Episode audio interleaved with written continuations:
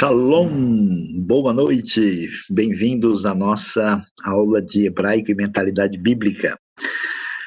A mentalidade hebraica e entendendo um pouquinho mais daquilo que é a base das escrituras, e hoje a nossa aula vai ser o desfecho desse curso de introdução ao hebraico. É uma pena, estamos terminando.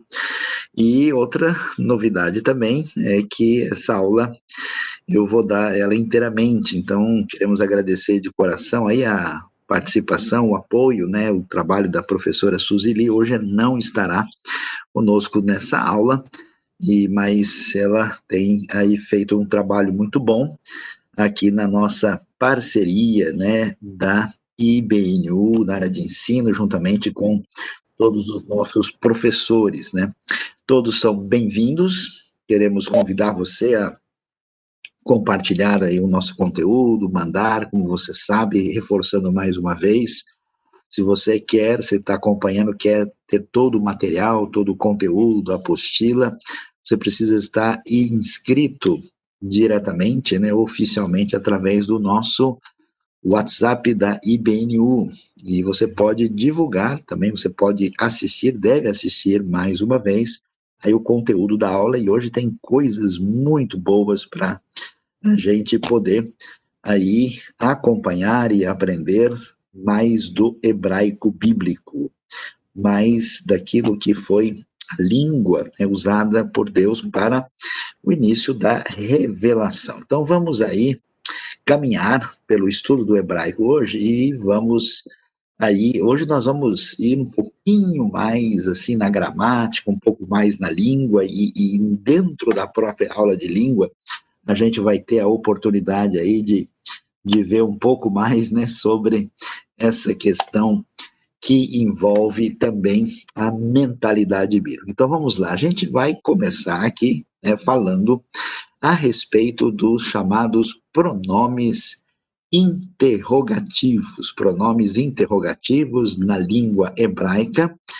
que uh, são aí muito, claro, importantes. Você não pode fazer muita coisa sem o conhecimento né, dos pronomes interrogativos do hebraico. Então veja lá. Então acompanhe comigo. Alguns alunos têm falado: "Ah, mas eu queria muito aí que escrevesse aí a transliteração do lado para a gente poder ler mais fácil". Então, mas aí você vicia, né? Você tem que realmente fazer um esforço para retomar aí o alfabeto direitinho e fazer né, a leitura no hebraico, senão você vai estar tá sempre dependendo da muleta, né? E precisa o tempo todo aí estar tá com essa espécie de ajuda que a gente tem que aprender a não precisar dela o tempo todo. Então vamos aí caminhar para poder eh, eh, saber um pouquinho mais da língua hebraica. Então veja lá. O pronome interrogativo ma. Você pode ver aí o mem com o a longo. Ma. Ma se traduz por que ou o que. Ma ata rotse. O que você quer, né?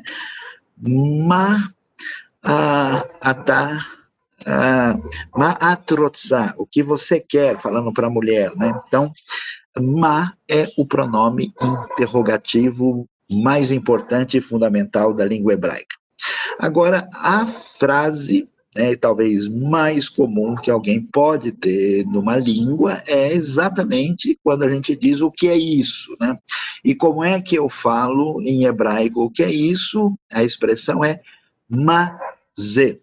Mazê, né? Como você vê, a gente tem enfatizado muito isso, o hebraico não tem verbo uh, de ligação, verbo ser usado né, como ligação não aparece na língua hebraica, portanto, a gente diz mazé, mazé é o que é isso.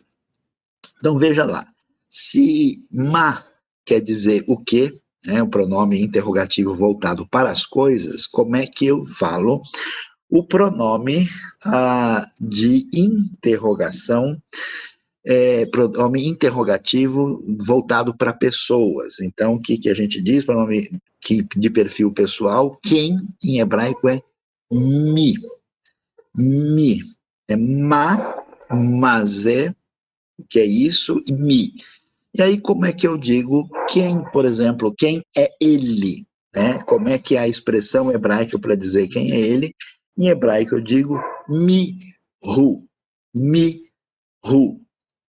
E se eu dissesse quem é ela, seria mi ri, mi ri. Então, como nós podemos ver aí, né, os dois pronomes, isso que você vai ter que saber, vai ter que decorar, é muito importante, é ma, o que, e mi, quem, são os dois pronomes importantes que aparecem aí na língua hebraica.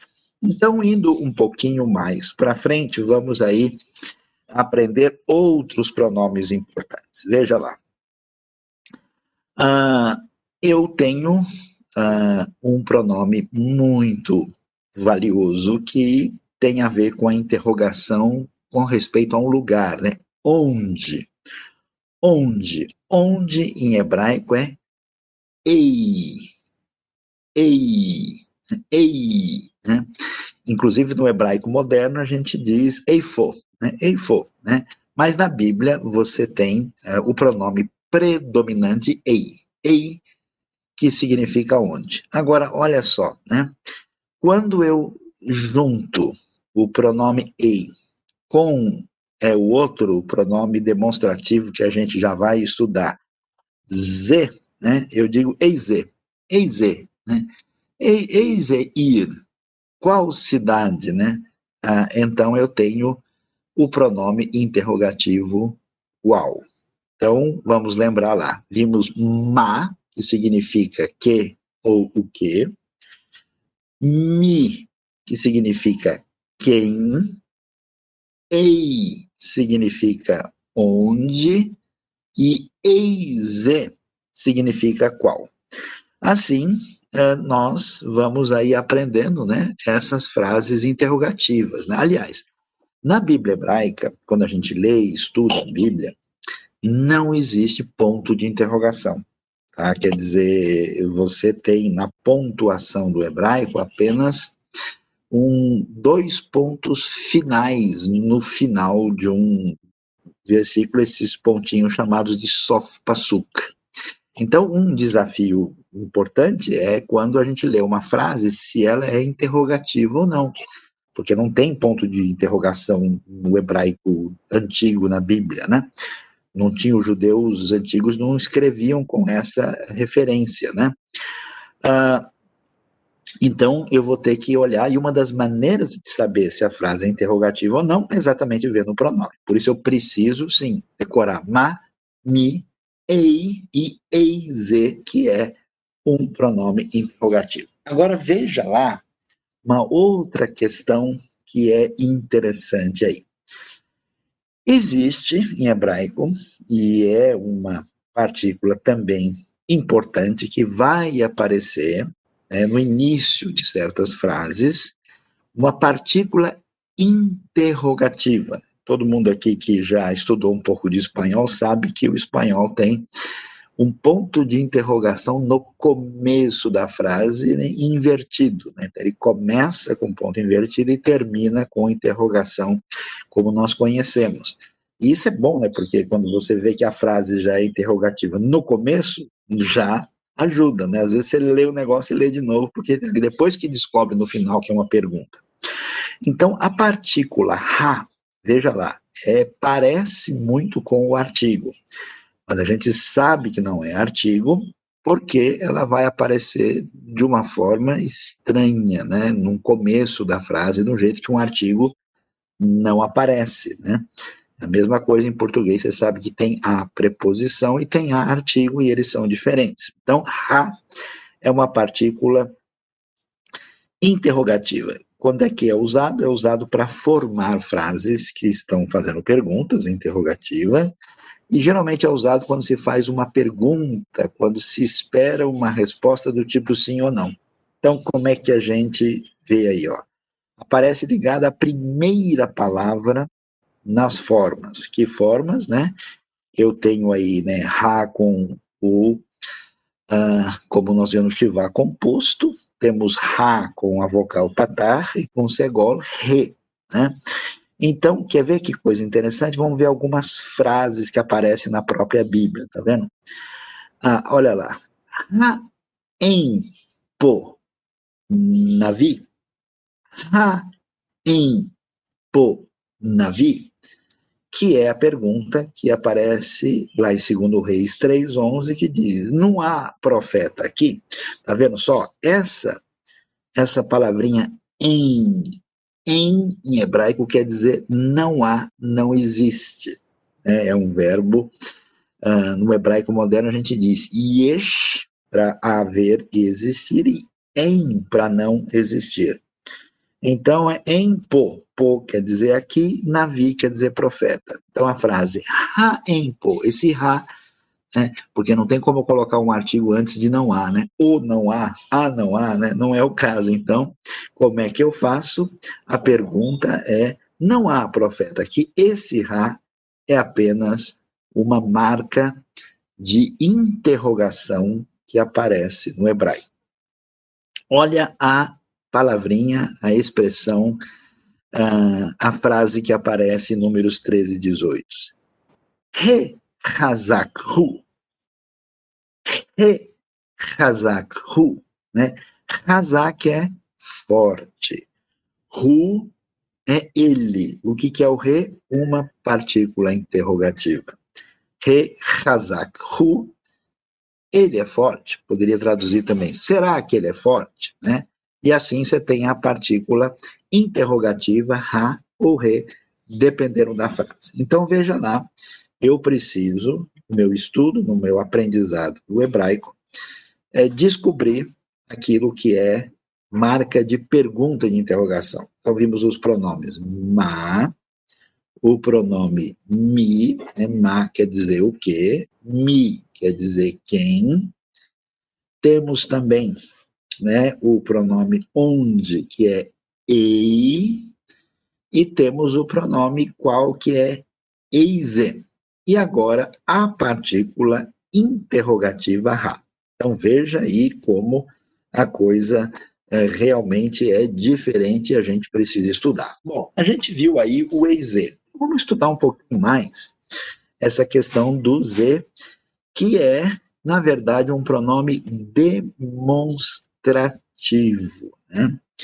O que, que acontece? Em português, né, você tem, na verdade, esses pronomes demonstrativos são, assim, um tanto quanto, eh, digamos assim, detalhados, né? Olha, olha como é que a gente tem em português, tem este, esse, esta, essa, estes, estas, essas e essas, esses e essas. Na verdade, nós damos, temos então, né, oito pronomes, ou complicação que é a nossa língua portuguesa. E como é que a gente usa né? este, esse? Este é o que está perto de mim, a primeira pessoa de quem fala. Esse é o que está perto de você, da pessoa com quem eu falo. E aquele é o pronome que tem a ver com a terceira pessoa, aquele que está longe. Né? E aí o que acontece? Em hebraico não existe diferença entre este e esse. Nós temos a, a única expressão, né, que é o Z. Né? É como no inglês. No inglês você tem this. This serve para este, esse. Em hebraico você tem Z. Então, como é que eu digo este? Como é que eu digo esse? Z. Não vai falar Zé, né? porque aí complica, né? Z. Ah, e eu tenho o feminino, que é zot. Esta e essa. Então eu digo Z, este, né?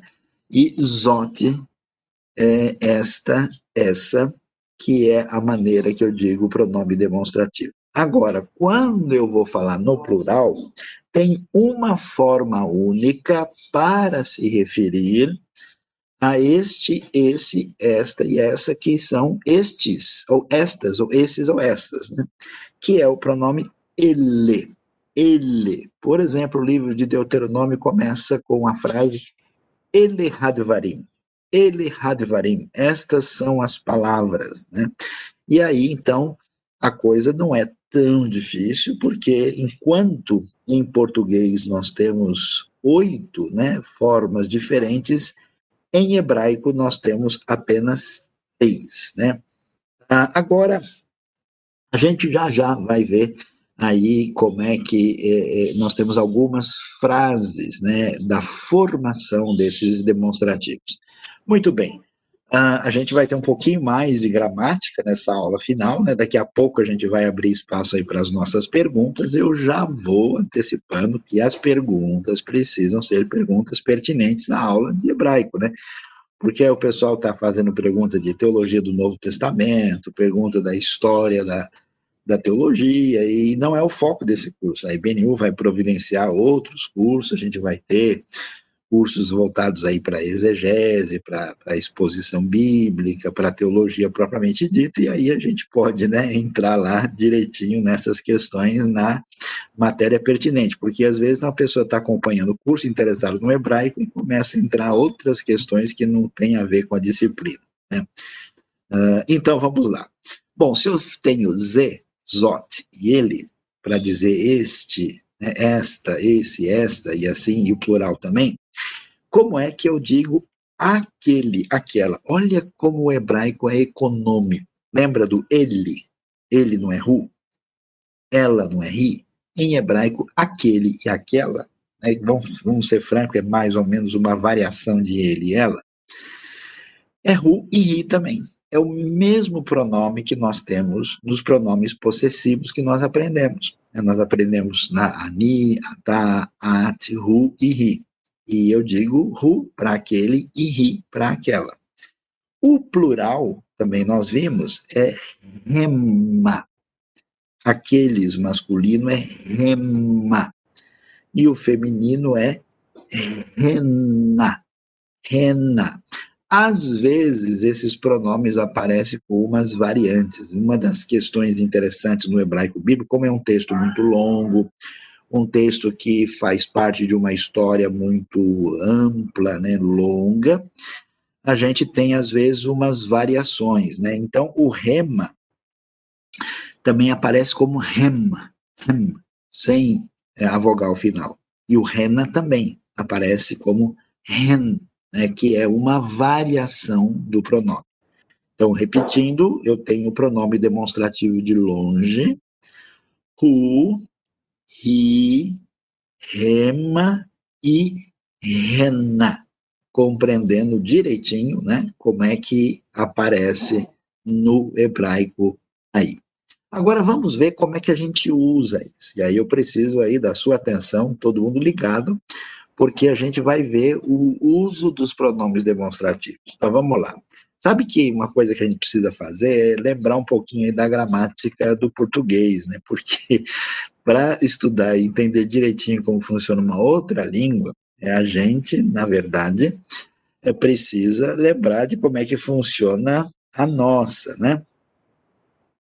Ah, enquanto a gente vai olhando aí, né, alguém já está perguntando, né, quem já está participando do curso que está acontecendo, é necessário se inscrever nos novos? Sim, sim. Quem, os novos cursos estão começando, né?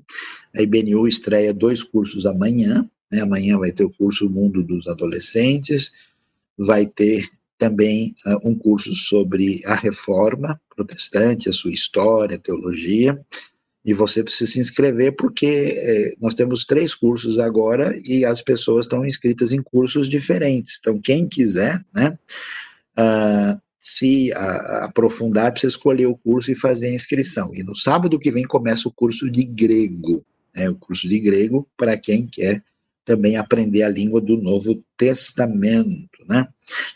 Vamos lá, olha lá, como é que funciona a questão do demonstrativo é, assim como a gente viu quando estudou os adjetivos, na verdade, um pronome demonstrativo funciona como um adjetivo.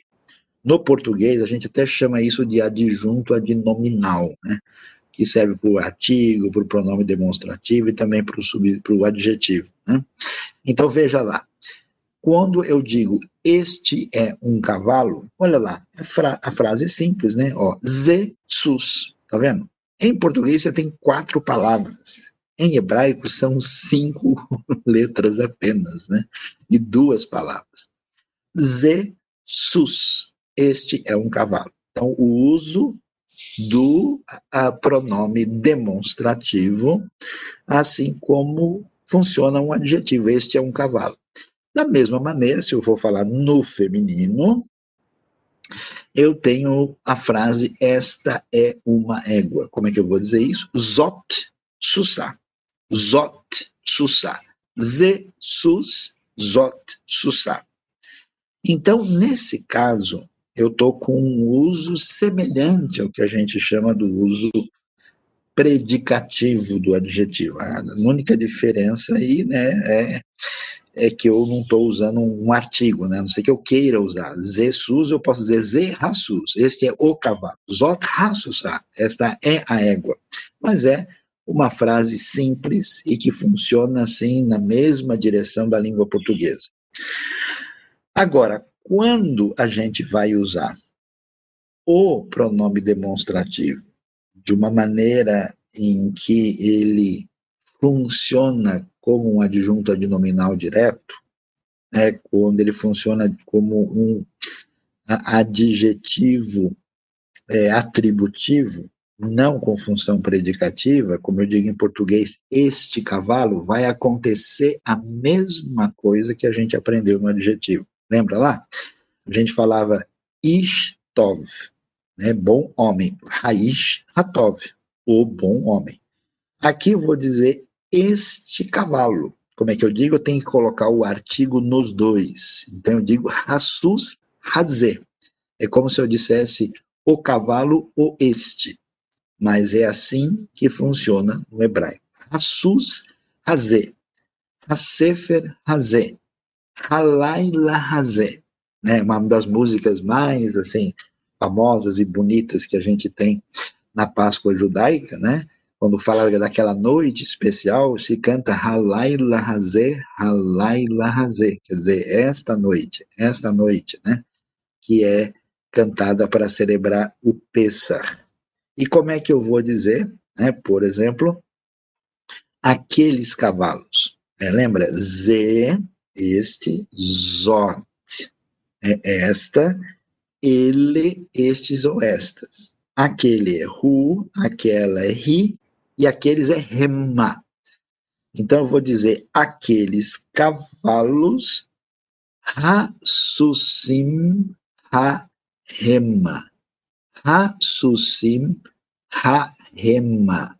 Aí fica da maneira conforme nós vimos no exemplo do Hassus Razé, só que agora eu tenho o plural e estou usando o pronome lá de terceira pessoa. Assusim Harema, então assim é que funciona o uso dos demonstrativos. Então é muito importante né, a gente, é, de fato, ficar aí sintonizado para poder compreender direitinho como é que funciona todos os detalhes da língua hebraica, né, para poder se aprofundar aí nesse né, universo novo. Você vai começando a perceber, né, que a língua não é só uma troca de palavras. As pessoas, eu que trabalhei, né, muito tempo em projeto de tradução bíblica, as pessoas falam, mas por que que demora tanto? Não é só pegar as palavras lá e trocar, agora você vê como a coisa é mais, mais complexa, né, mais ampla, né? Muito bem. Rassus Razer, pode ser traduzida a pergunta aqui por o cavalo é este, né? Não, não, não. É, é, Rassus Razé é este cavalo, né? Eu se eu falasse o cavalo é esse, eu teria que dizer Ze Rassus, né? De uma forma interrogativa, né? Mas, como eu digo, Tov, Aish, o homem é bom, né? Nesse caso, quando eu tenho essa ligação direta, pergunta do Juliano, não é o caso né, não funciona dessa maneira. Muito bem, um outro pronome é o pronome relativo, né, o pronome que faz referência àquilo que foi dito anteriormente, que estabelece uma conexão né, entre um substantivo e o outro. Esse pronome, né, que, é que, às vezes em português é um pouquinho difícil, porque tem que que é interrogativo, sabe, né? Mas aqui é o pronome relativo que. É, em inglês se usa who ou that. Né? Uh, é o pronome asher. Asher. Né? Você tem uma música muito famosa no hebraico, né? que é uma música que vem da, da oração, né? É uma música muito especial que diz Adonolam Asher Malach, Senhor do Universo que é, reinas, né? É, que sempre esteve reinando, né? Então, como é que eu digo esse pronome? Asher. Olha lá. Vamos tentar ler aqui, olha. Ha-ish, asher, ha-av. Ha-ish, asher, ha-av. Ou seja, o homem que é pai, ou no caso até melhor, que é o pai, né? Porque aí no caso o, acaba em português sendo é, dispensável, né? O homem que é pai, o homem que é o pai, né? Aish Asher Ha'av. Aish Asher Ha'av é, né, o pronome relativo. Então, nós pudemos caminhar bem e vimos aí o pronome interrogativo, os pronomes interrogativos, ma, né, mi, ei, eize. Vimos também os pronomes é, aí demonstrativos, ze, zot, ele, é, como também ru, ri, rema e rena, e vimos o uso desses pronomes e agora o pronome relativo, que é o pronome fundamental que existe em hebraico, que é exatamente o asher, que é o pronome relativo. Vamos então aí prosseguir e caminhar para entender mais da língua hebraica e no nosso entendimento da gramática. Vamos lá. Nós vamos falar sobre os numerais, eu vou só introduzir, depois eu vou colocar os detalhes mais adiante, a gente já vai ver isso. Né? Os numerais, vamos deixar mais para o final, porque eles são um pouquinho chatos, são complicados, têm variação de gênero e têm formas no absoluto e no construto. É, e tem formas do masculino e do feminino que são surpreendentes. A gente vai ver como é, vamos dizer, a parte mais, assim, digamos, exigente é, para a gente olhar. Vou deixar para o final, porque agora eu vou entrar num negócio muito interessante, muito especial, que é exatamente o verbo. Por que, que o verbo é tão interessante? Porque o verbo é completamente diferente do que a gente pode imaginar, e ele é uma maneira da gente entender essa mentalidade bíblica hebraica. Então, olha que coisa interessante. Nas línguas semíticas, como você já tem olhado, o hebraico também, a raiz de uma palavra ela está ligada somente às consoantes. Vou repetir. A raiz de uma palavra está ligada somente às consoantes. Isso quer dizer é, que as vogais têm um papel diferente. Né? Quando eu falo em português cantar e contar, é uma coisa que muda completamente. No hebraico, não, o que vale são só as consoantes.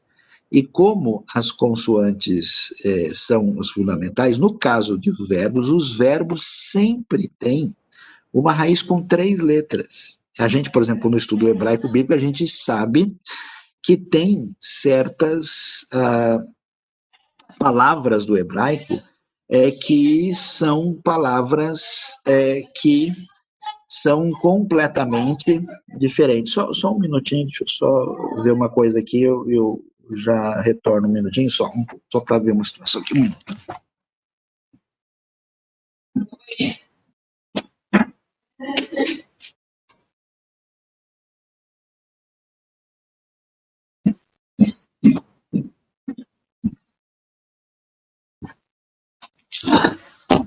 Desculpa, pessoal, só para resolver aqui, o pessoal estava aqui precisando alinhar um detalhezinho aqui.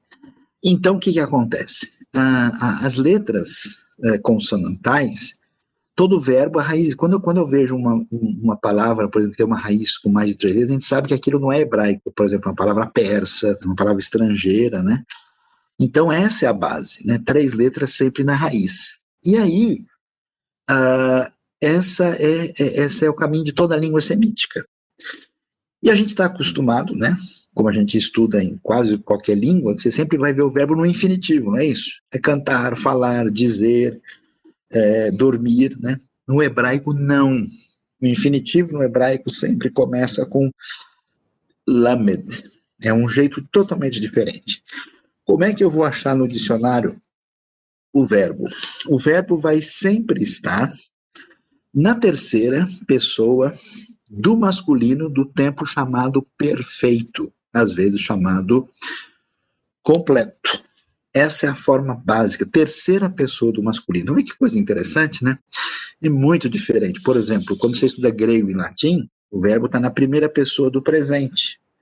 Hebraico, terceira pessoa do masculino do perfeito. E nós temos, quer dizer, tem um detalhamento maior, mas temos duas formas básicas uh, do tempo do hebraico, que é chamado perfeito imperfeito, ou completo e incompleto. Agora, olha só que coisa. O perfeito ou completo, ele se refere a uma ação acabada. Mas, na verdade, eu posso pensar numa ação acabada ah, no futuro, no presente e no passado. Então, eu posso dizer alguma coisa do tipo assim, ó, o sujeito terá é, conquistado a sua medalha na corrida de amanhã. Esse tempo de verbo eh, nos mostra uma ação acabada.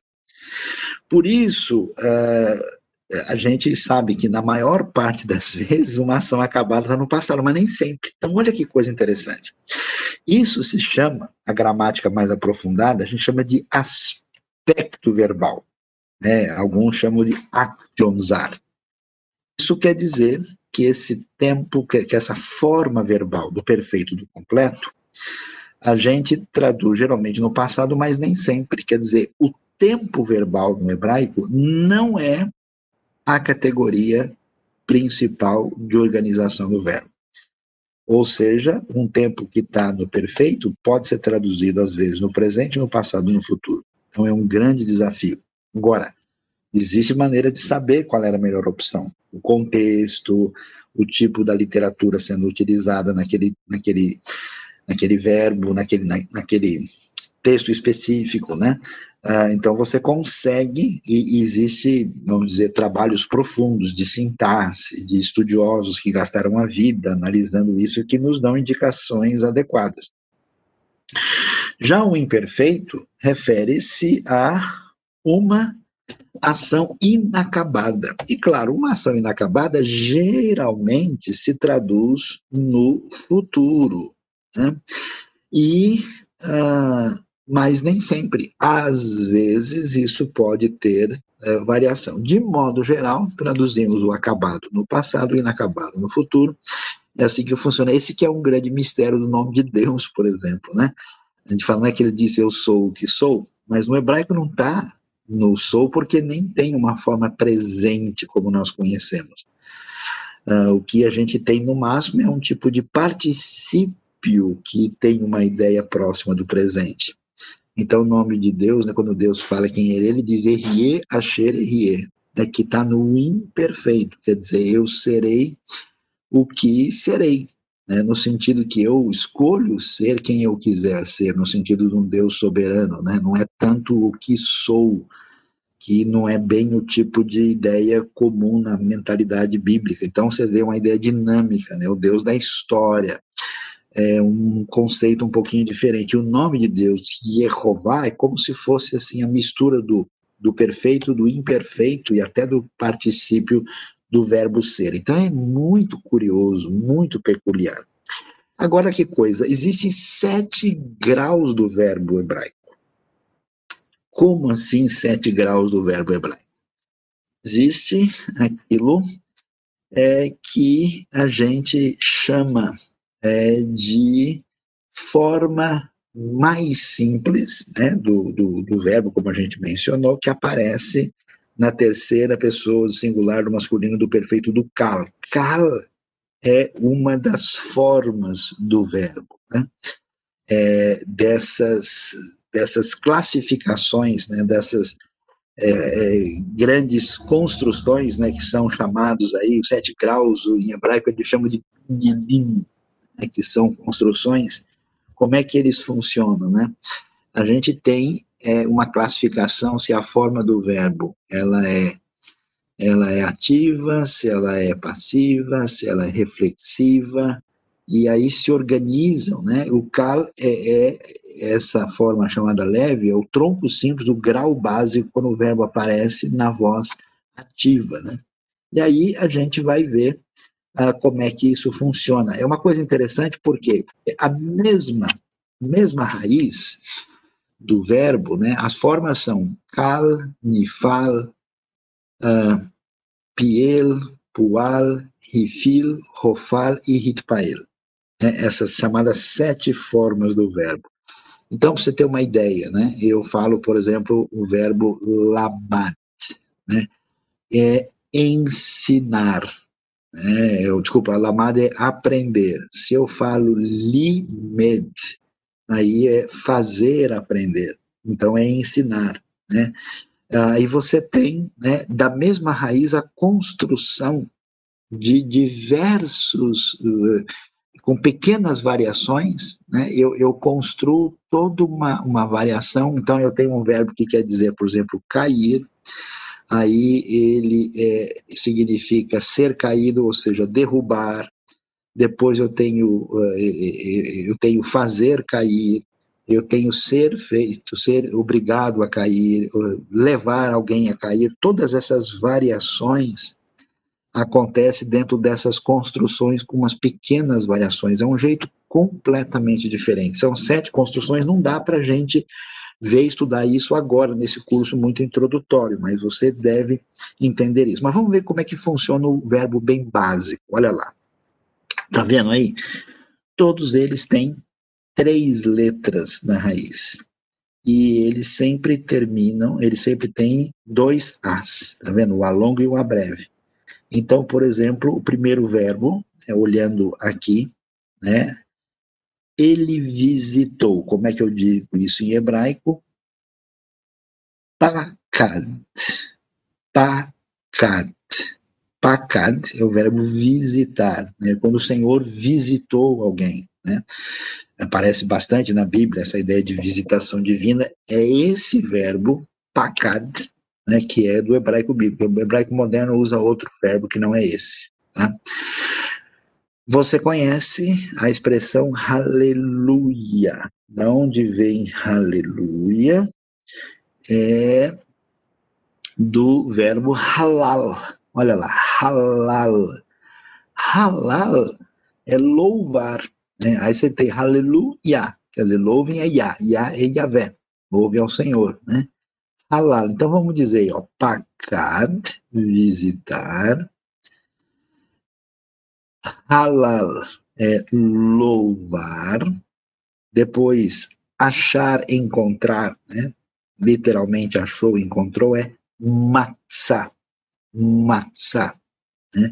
Quando Noé encontrou favor aos olhos de Deus, a Bíblia vê Noach matzah en benei Yehovah matzah. Depois, uh, ele chamou Kará, Kará, né, na criação do mundo, Vayomer Elohim, Verlaila, Verrocher Kara Laila, e as trevas ele chamou noite, né, Kara, ou Kará. Uh, ele disse, ele falou amar, amar. A pergunta feita aqui, eu sou o que sou, é, é a tradução influenciada pelo grego da expressão erie, asher, erie. É, mas não é isso literalmente no hebraico, porque não se trabalha com esse mesmo tipo de pensamento na mentalidade hebraica. Ah, guardou, guardar, é o verbo chamar, chamar, da maneira como você está vendo aí chamar, né? Chamar, né? Ah, aquele que guarda é o chomer, é chamar. Pecar, pecar, ele pecou é ratar. Agora é garganta forte, hein? Ratar, porque é um ret, né? Você pode dizer que quando o sujeito pecou, ele deu uma ratada, né? Ele escapou aí o caminho, então ratar. Né? Essa, essa é a palavra que quer dizer errar, o alvo, errar o foco, o objetivo. Né? Matar é catal, catal, catal, matar, matou, é, é catal. E ele escreveu, do verbo escrever, catav, catav. A raiz do verbo é o mesmo que em português, o tronco não, o tronco é um outro conceito, né? O conceito do, do, do tronco, não, não exatamente, é, do tronco e raiz pode ser considerado igual, na verdade os graus é que são um conceito completamente diferente. A questão é a seguinte, o hebraico vai dizer se um verbo ele está numa voz ativa, é, passiva ou reflexiva, hum, dentro da própria conjugação do verbo. Né? Então, por exemplo, você vai dizer catal, é, quer dizer ele matou. Uh, mas você vai dizer nictal, quer dizer ele foi morto. Tá vendo? Você só acrescentou nictal, ele foi morto. Você vai dizer que pel, é, quer dizer, ele, uh, ele, ele, ele matou com força, matou intensamente. Né? O tal, ele foi morto intensamente. Uh, você vai dizer uh, Hitkatel, ele se matou. Você vai dizer uh, Hiktil, né, é, ele obrigou a matar. O Hoktal, ele foi obrigado a matar. Então, na mesma raiz, você coloca se a, a, a ação ali, se é uma ação comum, se é intensivo, se é causativo, ou se é ativo, se é passivo, se é reflexivo. Aí nós temos que estudar o hebraico lá para frente, tá? É um negócio aqui, vamos pegar, vamos pegar o básico aqui, vamos lá. Então todo mundo olhando e repetindo comigo, olha lá ele visitou é pacad. Repita aí comigo você, pacad. Ele louvou, louvar é halal. Halal. Ele achou, encontrou matzah. Repita, matzah. Ele chamou, chamar é cará. Ele disse, falou é amar. Ele guardou, o verbo guardar é chamar. Ele pecou é ratá. Ratá ele matou é Catal, Catal. Ele escreveu é Catav. Assim, nós temos a forma básica do verbo hebraico. Agora vamos dar uma olhadinha aí numa conjugação, vamos ver como é que funciona a conjugação do verbo do calo perfeito, tá vendo? Vamos pegar o verbo chamar e quer dizer guardar. Como é que eu digo eu guardei, tu guardaste, ele guardou, nós guardamos, vós guardastes, eles e elas guardaram? Como é que funciona a conjugação? Isso é bem interessante. Olha lá. Eu guardei.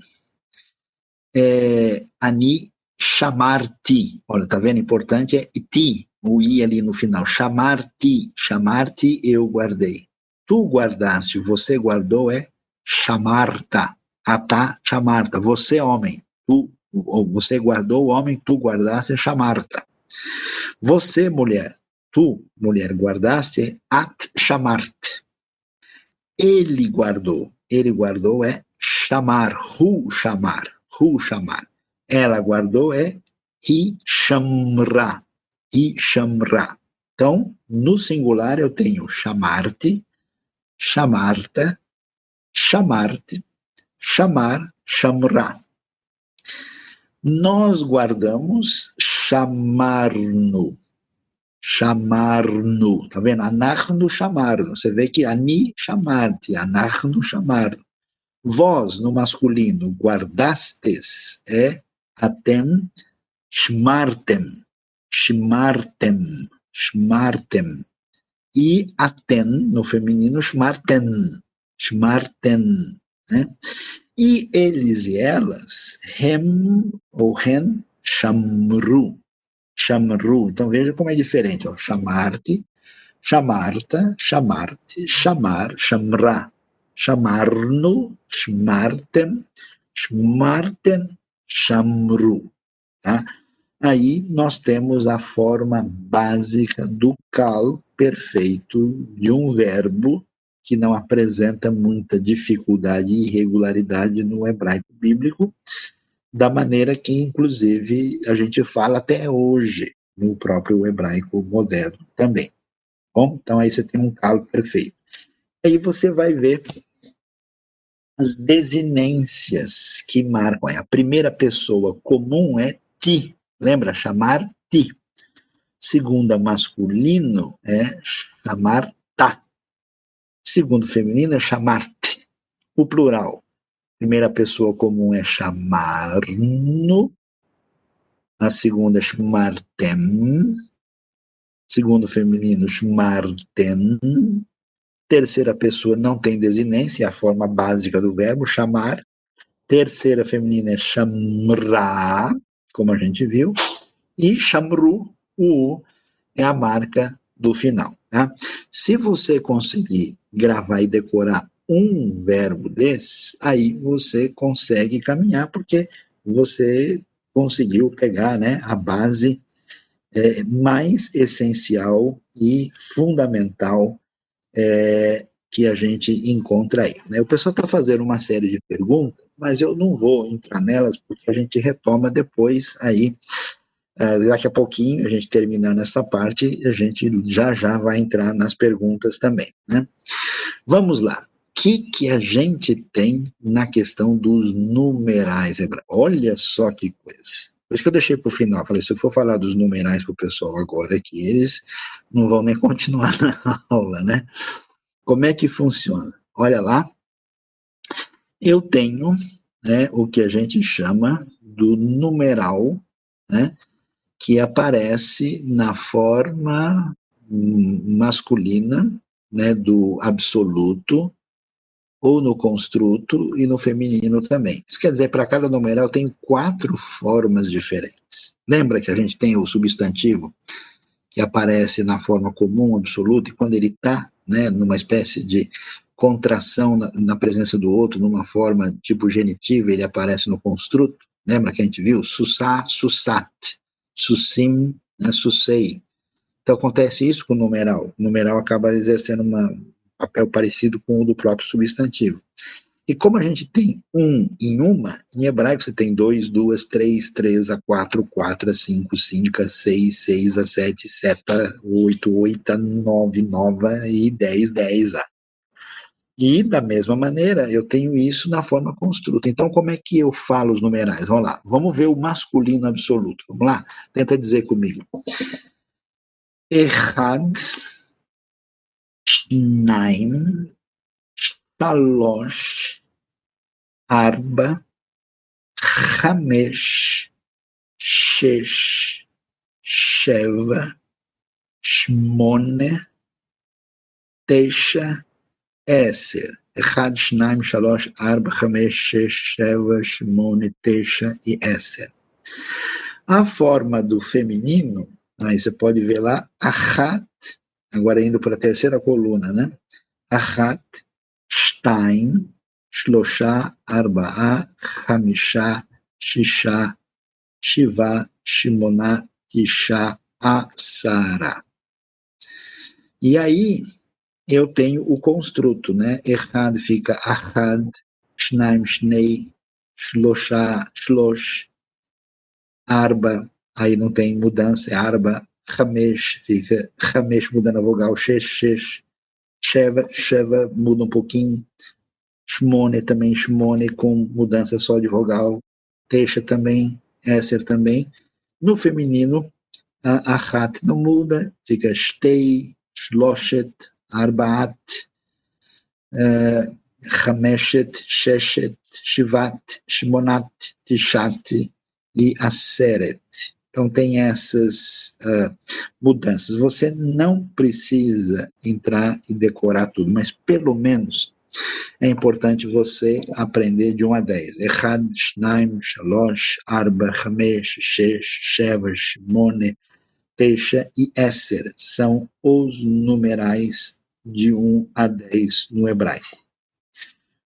Quando eu vou fazer né, a, os numerais é, a partir de 11, o que, que eu faço? Eu vou usar né, a palavra assar, ou esre, assar no masculino, esre no feminino, e juntar, aí como eu tenho aí, por exemplo, aí você vê que está no construto, né? Uh, eu tenho achat assar ou achat esre. Ashtei eser ou ashtei, uh, ashtei assar ou ashtei eser. Shnei assar, shtei esre. Né? E assim por diante, né?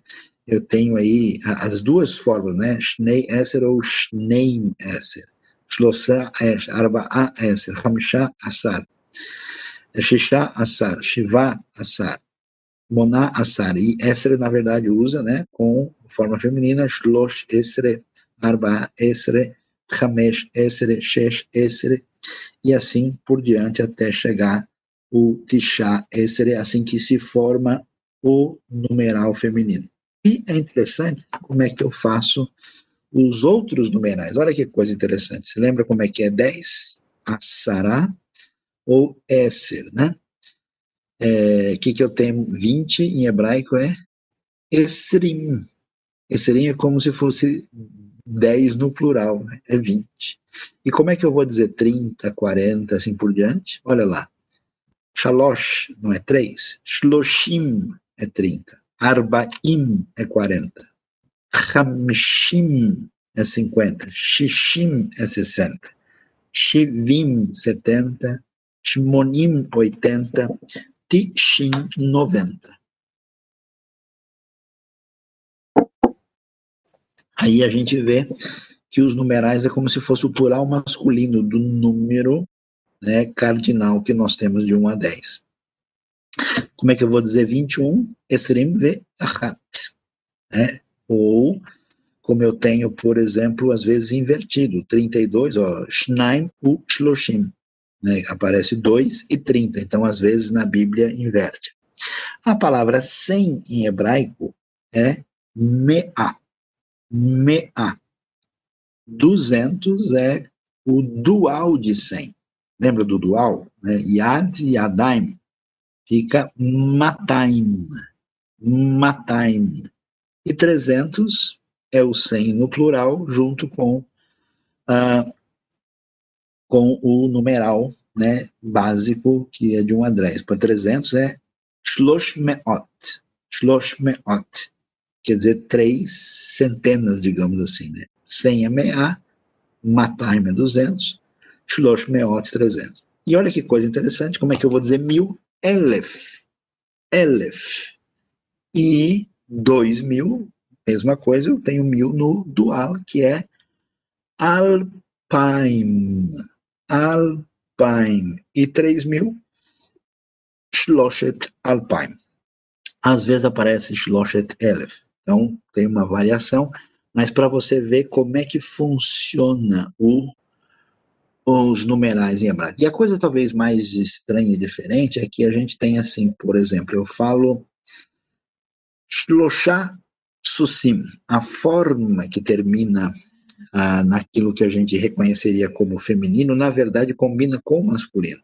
É como se eu falasse três a cavalos, bochá susim, e eu falo chalosh susot, ou seja, três, como se fosse a forma masculina, éguas.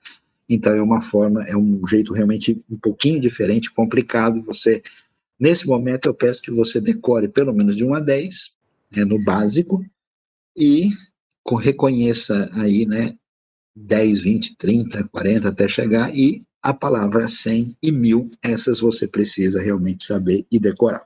Mas vamos ver um pouquinho mais aqui, olha lá. Ah, alguém já perguntou aí, né, se o errad é o que aparece em Deuteronômio 6.4? Sim, é verdade, né? Ah, diz o texto lá, como a gente sabe muito bem, né? Uh, Shema Israel Adonai Eloheinu Adonai Echad né? Adonai Echad, Echad, é o que aparece, o Senhor é um. Né? Às vezes se traduz por único, mas os, literalmente é um. Quando Deus cria o mundo, por exemplo, né? É, é, fala lá que foi o dia primeiro, o dia né, segundo. Na verdade, aparece segundo, terceiro, quarto, assim, mas no dia primeiro não aparece primeiro. Está dizendo, né?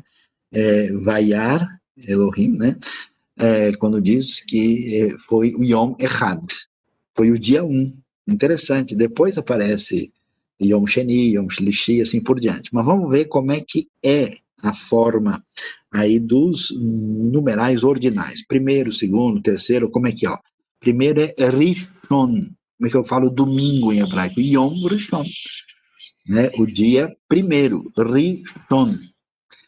Depois eu tenho aí sim, Sheni, Shlishi, Revi'i, Hamishi, e agora vai ficar meio estranho, né? Shishi, Shivi'i, Shimni, Tishii e Assiri, né? Então, olha lá, um é errado, né? E a gente fala Rishon, tem nada a ver. Shnaim é dois, então fica Sheni. Shalosh é três, fica Shlishi. Arba é quatro, fica Rivi'i. Cinco é Hamesh. É Hamshi. Seis é Shesh. Fica Shishi. Sheva é sete, fica Shivi'i. Shmone é oito, fica Shmini. Teisha é nove, fica Tishi'i. E Assar é dez e fica Asiri. Em árabe, os números são muito parecidos, né? Netala, Arba, Hamsa, Saba, Seta, Tamania. É, vários são bem assim reconhecíveis. Você ouve um, vários estão, né? Hamsa é cinco em árabe, em hebraico é Hamesh. Tá? No feminino, como é que nós temos aí? Assim como eu tenho o Rishon, eu tenho aqui no feminino Rishoná, tá vendo? Rishon, Rishoná, primeiro, primeira, Rishoná, Shenit, Shlishit, Riviit, Hamishit, Shishit, Shiviit, Shminit, Tishit e Asirit. Né? Primeira, segunda, terceira, quarta, até chegar à décima. Assim que se constrói os numerais ordinais. E para a gente terminar, não podia faltar aí a nossa leitura. E agora nós vamos lembrar, porque é a leitura que a gente fez na semana passada, e a gente vai recordar, é porque várias coisas aqui vão ser fixadas através do nosso esforço lá. Vamos lá? Vamos lá de novo? Olha lá. Leia comigo com atenção e no detalhe, prestando atenção e de preferência repetindo. Olha lá. Hine ish, na primeira linha aqui. Hine ish. Shem Haish, segunda linha. Itzhak. Itzhak. Depois, Haish. Yoshev al Kiseh. Bayad Haish Sefer. Haish Kore. Hu Kore Basefer. Voltando lá em cima. Eis um homem, ou seja, Rine Ish. O nome do homem é Isaac. Shem Haish Itzhak. O homem está sentado, Haish Yoshev, sobre uma cadeira, ou numa cadeira, al Na mão do homem há um livro, Bayad Haish Sefer. O homem está lendo Haish Kore. Lembra do Kará, né? Que é chamar, mas Kará também é ler. Haish Kore. Hu Kore Basefer. Ele está lendo no livro no livro. A pergunta se eu translitero o cametes como o. Se for o cametes gadol, é a. Se for o cametes caton, é o. É, depende. Geralmente, o cametes é a, em grande parte dos casos. Né? Ah, vamos ver agora a segunda leitura, que é a mesma coisa, só que no feminino. Né? Nós vimos lá, Rine Ish, Hashem Haish Yitzhak, agora aqui tudo no feminino. Como é que eu vejo lá? Hine Isha. Hine Isha. Shem Haisha. Rivka. Haisha Yoshevet al kise. Bayad Haisha Sefer. Haisha Korá e Korá Basefer. Então vamos de novo agora traduzindo. Eis uma mulher, Hine Isha. O nome da mulher é Rebeca. Shem Haisha Rivka. A mulher está sentada, Haisha Yoshevet, numa cadeira, sobre uma cadeira, al kise. No, na mão da mulher há um livro, Bayat Haisha Sefer. Depois, a mulher está lendo Haisha Korá. Haisha Korá. Ela está lendo no livro Ri Korá Basef. Então, dando a última lida, vamos lá, você repete comigo, Ine Isha. Shem Haisha Rivka. Haisha Yoshevet al Kise. Bayat Haisha Sefer. Haisha Korah Hi Korah Basefer. Muito bem, então aqui a gente chega no final né, da nossa aula de gramática que revela para a gente também as coisas aí bem importantes que são valiosas para o nosso uh, entendimento, né, do que como é que o hebraico deve funcionar. E agora então vamos aí tentar lidar com as perguntas que nós temos aí. Eu sei que algumas a gente conseguiu é, responder e outras a gente vai começar a responder agora. A pergunta que alguém, por exemplo, colocou, né, que foi apresentada aqui agora há pouco, é se a expressão né, é, ego eimi é, do grego está longe do sentido real do nome de Deus. Então, é, na verdade, é que não pega sentido mais significativo, mais expressivo do hebraico, porque não tem o mesmo foco, né? Porque o, o grego, por definição, ele está interessado em ontologia, né? Em descrever o ser das coisas. E o, o hebraico não, não, não tem esse tipo de enfoque, né? A maneira de encaminhar a coisa é diferente, né? Tem um outro enfoque que mostra Deus agindo na história mais do que a descrição dele como um objeto, né? Uh, alguém fala do poliglota que aparece lá, eu recomendo a Bíblia textual de jeito nenhum, já respondi isso várias vezes, não é uma tradução recomendável na minha opinião. Eu falei, por exemplo, que ela traduz os luminares do céu que Deus criou por maldições, né? Uh, alguém fez a pergunta sobre Eclesiastes 2.2, né, que, que a gente vai ver lá em Eclesiastes 2.2, se aparece a palavra halal lá, e como é que a gente deve entender se lá nós temos uma referência. Uh, bom, lá, Eclesiastes 2.2 não, não é o mesmo é, precisa olhar direitinho, deixa eu tentar abrir aqui para poder acompanhar e ver como é que o texto realmente aparece lá, porque o que existe. Ah, sim, lá aparece um outro halal, né? Quando ele fala que rir é loucura e alegria de nada vale, né? Ah, o sentido aí não tem nada a ver com ah, o, o halal louvar aqui. A gente precisa tomar um cuidado com essas, eh, com essas questões da seguinte maneira, né? Porque é, aparece, às vezes, no hebraico, né, aquilo que é, não está tão claro para nós, é que, às vezes, você tem uma raiz, por exemplo, que não é a mesma a raiz, né? É, que a gente é, tem. Às vezes você tem, por exemplo, um, um, halal, né? E, e, na verdade, você tem, por exemplo, às vezes halal, né? Uh, e aí, nesse caso, é, é com outra é, consoante na raiz, não é exatamente a mesma coisa, né?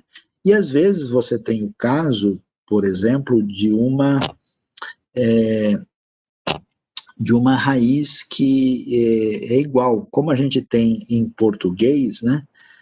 É, a expressão, né, você tem, por exemplo, é, certos, certas palavras que são homófonas, elas escrevem iguais, mas elas têm raízes diferentes, que não tem nada a ver. Né? Então, o que aparece lá em Eclesiastes não tem nada a ver com a ideia é, de louvor como aparece aí no Halal, é outra coisa completamente diferente.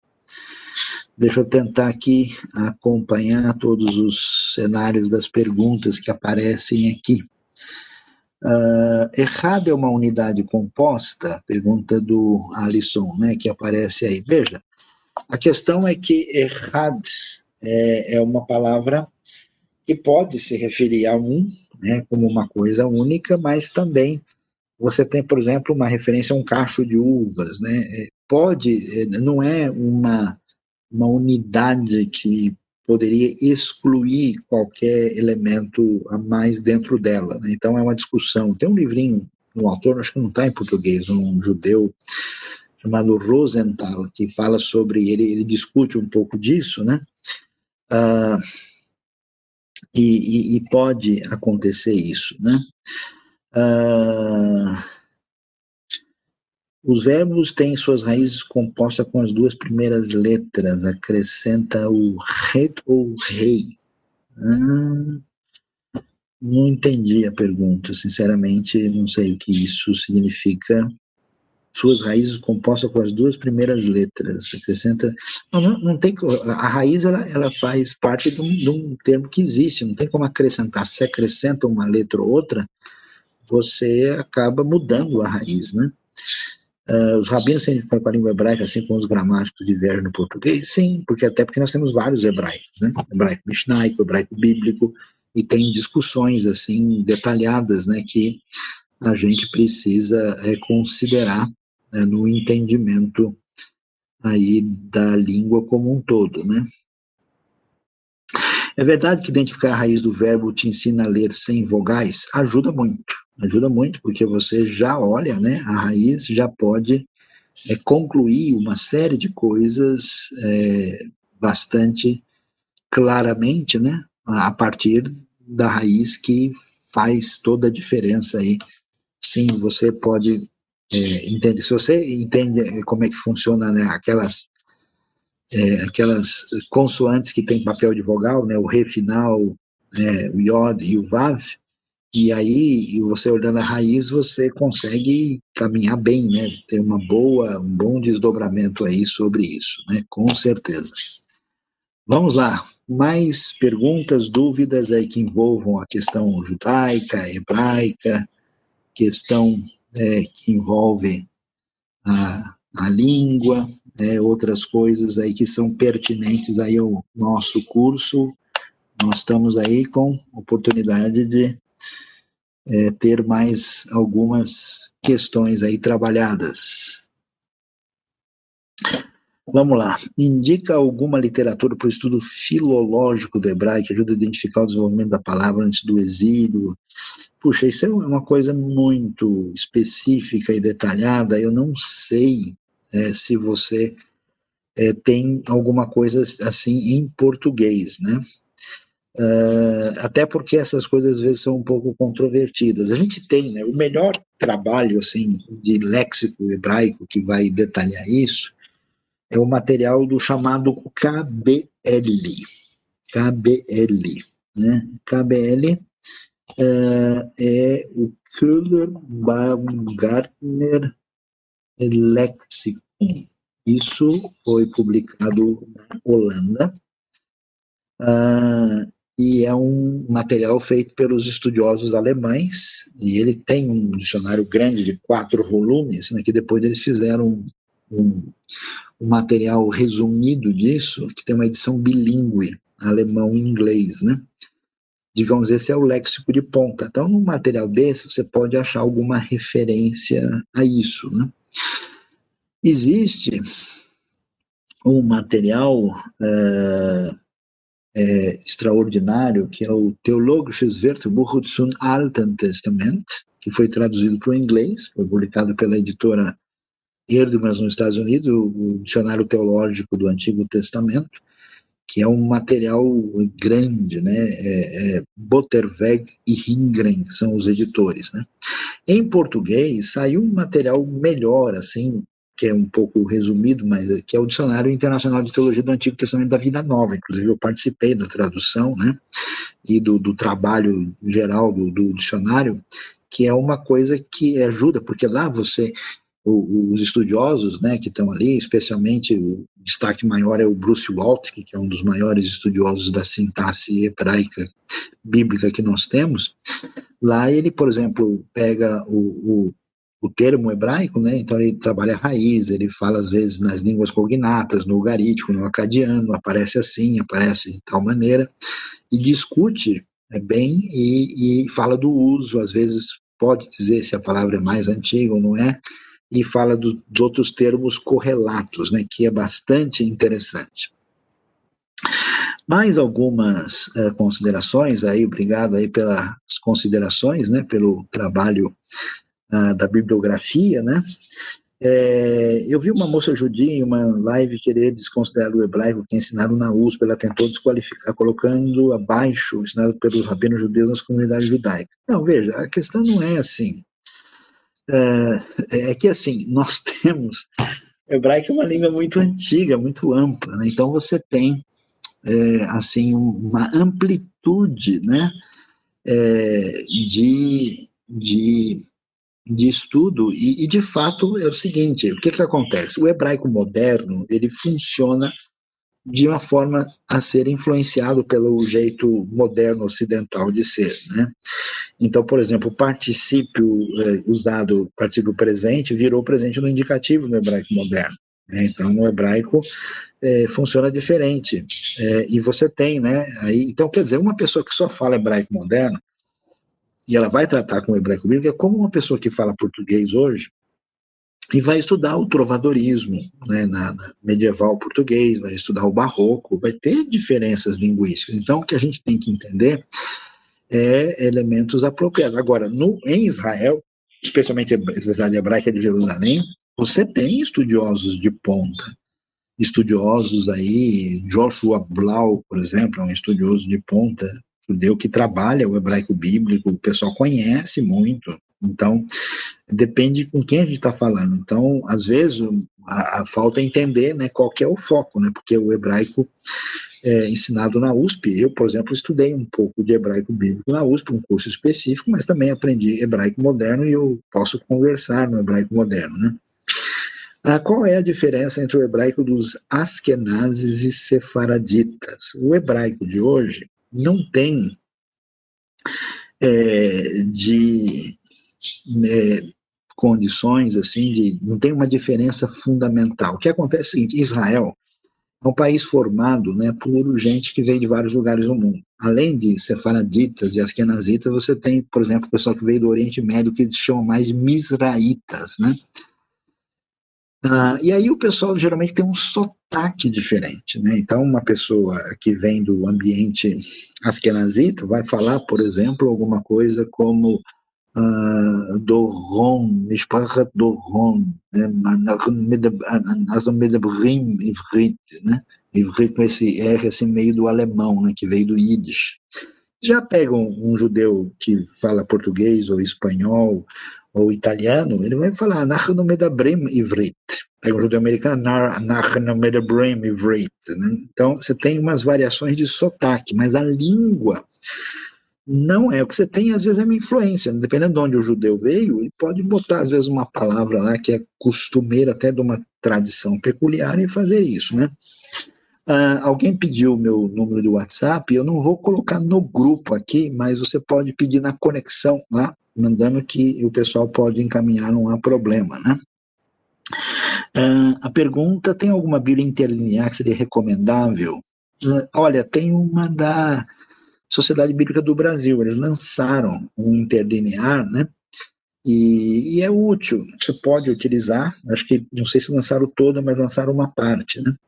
Só que assim, sempre tomar um cuidado, né? E, e, também você tem interlineares disponíveis na internet, só que geralmente interlinear em inglês, e não sei se tem alguma coisa em português, eu não, não vi, né? É, só tomar um pouquinho de cuidado, porque, como vocês estão vendo, a língua hebraica é muito peculiar, o simples fato de botar uma palavra debaixo da outra não ajuda a gente a entender muita coisa, não. Né?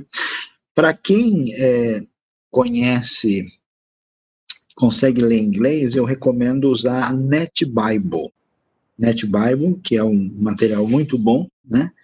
É, que tem é, muitas notas técnicas e, e, gramaticais que são úteis, né, que pode ajudar bastante. Acho que os numerais no livro da gramática mental do Gus está diferente, foi ensinado hoje. Posso enviar a foto pelo WhatsApp da IBNU. Ok, dá uma olhada lá que a gente pode observar direitinho lá é, que se tem alguma diferença fundamental. Quando a tradução do hebraico para o português traduz o participio presente do indicativo, está fazendo uso do hebraico moderno ou somente privilegiando a língua receptora? Não, veja bem. Ah, claro que o conceito de presente é um conceito necessário, né? É, só que, assim, nas nossas línguas, a gente tem o presente como uma referência predominante, o que não é o fato do, do contexto do hebraico, né? Uh, o que acontece é que o, o, particípio presente, que é usado de maneira mais comedida em alguns contextos do hebraico para enfatizar o que a gente chama de uma ação durativa, ele acaba, né, é, no hebraico moderno, sendo o presente no indicativo. Então, ele é usado hoje como se usa o presente no indicativo no, no francês, no espanhol, no, né? Só para a gente entender é, um pouquinho mais, né? Uh, vamos ver mais para frente, né? A gente é, podemos fazer um hebraico 2 aí para quem está com uma base, para a gente poder, né? Porque o gostoso é quando você chega lá na frente e percebe o efeito do conhecimento do hebraico mais aprofundado na exegese, no entendimento do texto, né? Como é que a coisa funciona. O que, que a gente pode indicar, né? Aí, talvez de material, uh, o que, que a gente recomenda? Olha, existe um, um material do, do professor Gusso, é um material bom para você se aprofundar, o livro da Vida Nova, né? Que ajuda você a entender mais. Tem também é, o material, material do Page Kelly, Page Kelly, é um material que foi publicado pela editora, se não me engano, Sinodal, né? Page Kelly é um professor americano que morou no Brasil. E o material dele é bom, né? É, muito bom na área de verbos, né? É, e isso ajuda bastante no entendimento de, de diversas coisas. É um material que eu recomendo, né? E tem algumas outras, aí o Lambda, sabe, em português também, não sei se ainda está presente, né? Tem que ver. E se algum texto corrigido da NVI devido ao erro, quando uma pergunta, uma afirmação, seja uma afirmação nas traduções, foram colocadas como pergunta? Hum, eu não lembro de cabeça essa questão que o Alisson levantou. É possível que sim, possível que tem coisas que, é, que não está claro e que é traduzido de modo diferente, né? Obrigado pela palavra aí de, de gratidão do Eric e da Nádia, tanto né, a mim como também a, a, professora Suzy, né, que são lembrados aqui, né. Ah, olá, a Lambda está presente, está sim, eu, eu comprei recentemente, né, então aqui às vezes com esse negócio das, dos momentos difíceis da economia, né, às vezes os livros meio que desaparecem e eles não é, retornam. Tem um bom dicionário, né, que é publicado pela Vida Nova também, é o Holiday, o Holiday é interessante porque vocês sabem que o grande cara que foi o grande estudioso do hebraico era o Wilhelm Gesenius, né? Ele fez uma gramática extraordinária que tem valor até hoje, né? Publicada é, original alemão, publicado em inglês pela editora de Oxford. e ele também fez um léxico do hebraico. A base dele é, e a gente tem que tirar o chapéu, quem fez o trabalho pesado assim de estudo aprofundado foram os estudiosos alemães. Depois o, o pessoal de fala inglesa foi, é, é, vamos dizer, contribuindo mais, né? E também alguns franceses, só que os franceses a gente não conhece, né? Não, não chegam muito aqui. É, o que eles desenvolvem, mas assim, em inglês, é, o pessoal de, de, de Oxford uh, desenvolveu o trabalho que foi publicado em 1909, o léxico do BDB, Brown, Drivers and Briggs, que se tornou um padrão. Né? O Holiday é um léxico mais recente, foi feito com base no KBL, naquele Kühler Baumgartner Léxico, né? e se tornou né, aí uma referência importante no estudo do hebraico. O que, que é tão interessante isso? Aí você começa a entender as coisas. Quando a gente fala de um comentário bíblico, né, é, direitinho, que é um comentário bem feito, é um, um, pessoal que estudou línguas originais, hebraico, grego, aramaico com profundidade, né?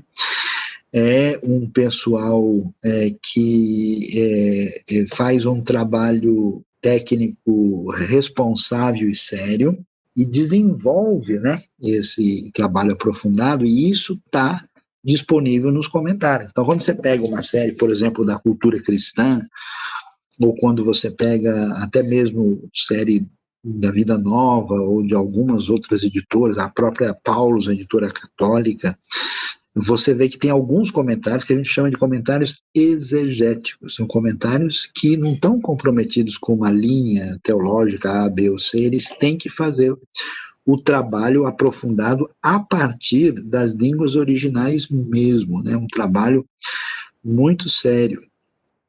Então, nesse sentido, esses comentários são muito valiosos, né? Infelizmente, em português nós não temos tantos comentários assim mais aprofundados. Alguns têm que ser, por exemplo, o comentário de Gênesis, que a cultura cristã publicou, eles também publicaram, né? Esse, esse cara, ele é, é muito realmente exponencial, né? Vale muito ver o Bruce Walt. Né?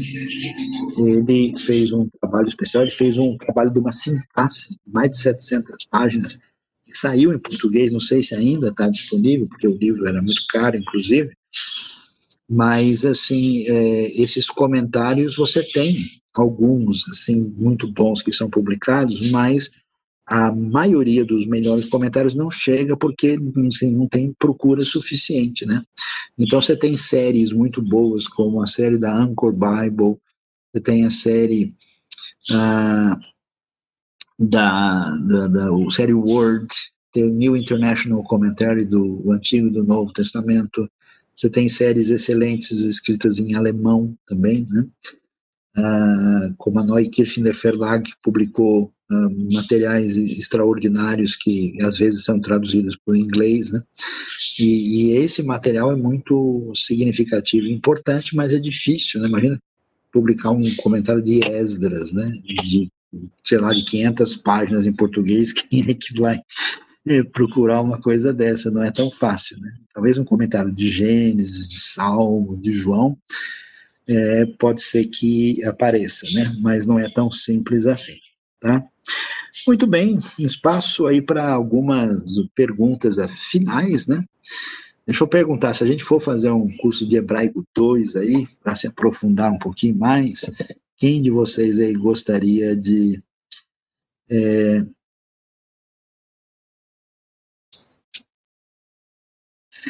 ah, quem gostaria de participar? É, que na Luiz pergunta para lamentação pode ser usado para lamentação, mas hebraico lamenta bastante, pode ter mais coisa do que isso. Ó, tem mais gente aí que está dizendo que fariam né, um curso é, de aprofundamento, né? Quantos nós temos agora aí? É, Luiz Oliveira também, né? Porque se você tiver condição já de acompanhar e de ler, Genilson, Codual, tem uma galera boa. Então, Aí talvez a gente faça um, né? É, obrigado aí pelas considerações, né? Warren Wiersbe, comentário positivo. Então, ele, ele é bom, mas é mediano, né? Alguns desses comentários são mais antigos, são um pouquinho mais fracos. Não é uma coisa assim tão aprofundada. Esses é, não são ruins, mas precisa de uma, né? Então vamos pensar mais para frente, né? A gente pode fazer um hebraico 2 aí, e aí com vistas à exegese, né? Aí vocês têm que se comprometer aí, né, a estudar né? de mais para frente, né? É, de fato a, a, conseguir caminhar, né? É, porque realmente faz muita diferença a gente é, conseguir compreender. E outra coisa né, que a gente já tem enfatizado, né? É, é, alguém perguntando sobre cosmovisão cristã, é possível sim, né? É, a gente poderia é, fazer isso, né? Mas vocês têm que manter o seu estudo, né? E, com, e caminhar direitinho, né? Ah, é, a Lilian está falando do problema do mal no Antigo Testamento, uma explicação resgatando palavras hebraico, e o livro é de fato ajuda para entender alguma coisa, né? Uh, puxa vida, eu, eu, eu agradeço, mas utilizar a pronúncia do hebraico iemenita, porque você gosta, eu acho interessante, mas ela não é padronizada, e é bem difícil, porque na verdade não tem iemenita, né? o que tem é árabe, né? E aí o hebraico uh, do Yemenita, dos Mizrahitas, ele é um hebraico assim com, com influência dos gutu, das guturais árabes. É bonito realmente, né? Mas é um pouco mais difícil, né? E também um pouco mais complicado para a gente poder é, caminhar aqui, né? A Radassa agradece o curso de filosofia, né? dependendo do curso, não pode fazer uma classe fechada, tem razão, né? E aí a gente né, pode pensar direitinho, vamos organizar isso e quem sabe a gente pode, então, mas aí com o pessoal que está com um pouquinho mais é, de, de, de base, né, é, poder caminhar direitinho, né? E aí vamos uh, prosseguir, inclusive com, com foco de realmente exegese, né? Uh, pessoal que acho que todo mundo conhece, mas só para registrar, vocês têm o aplicativo né, com o Rota 66, e que ajuda a compreender uma série de textos, também é um material voltado para o público comum, né, que, que tem né, condição de ajudar bastante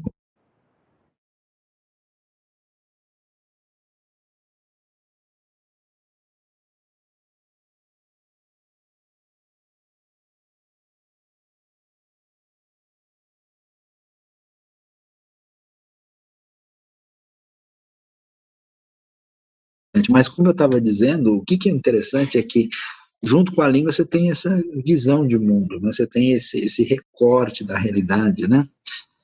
Uh, e, e, e, aí, mesmo que você tenha, por exemplo, um Novo Testamento grego, né?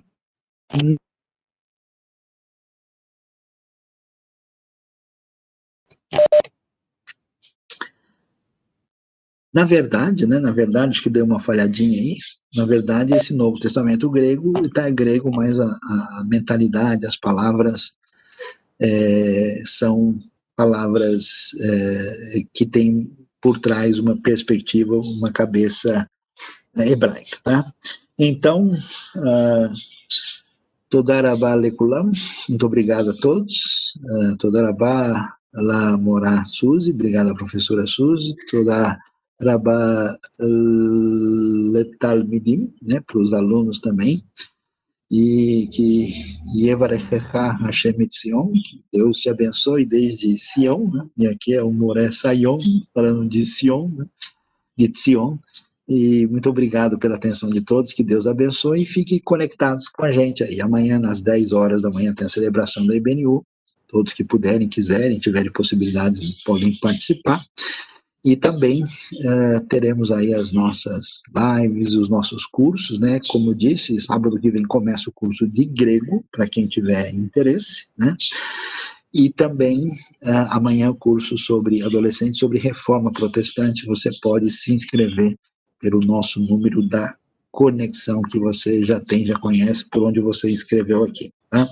Então, uh, Laila Tov para todo mundo, Beitraot, Deus abençoe. Muito obrigado aí pela atenção de todos e até a próxima oportunidade. Shalom.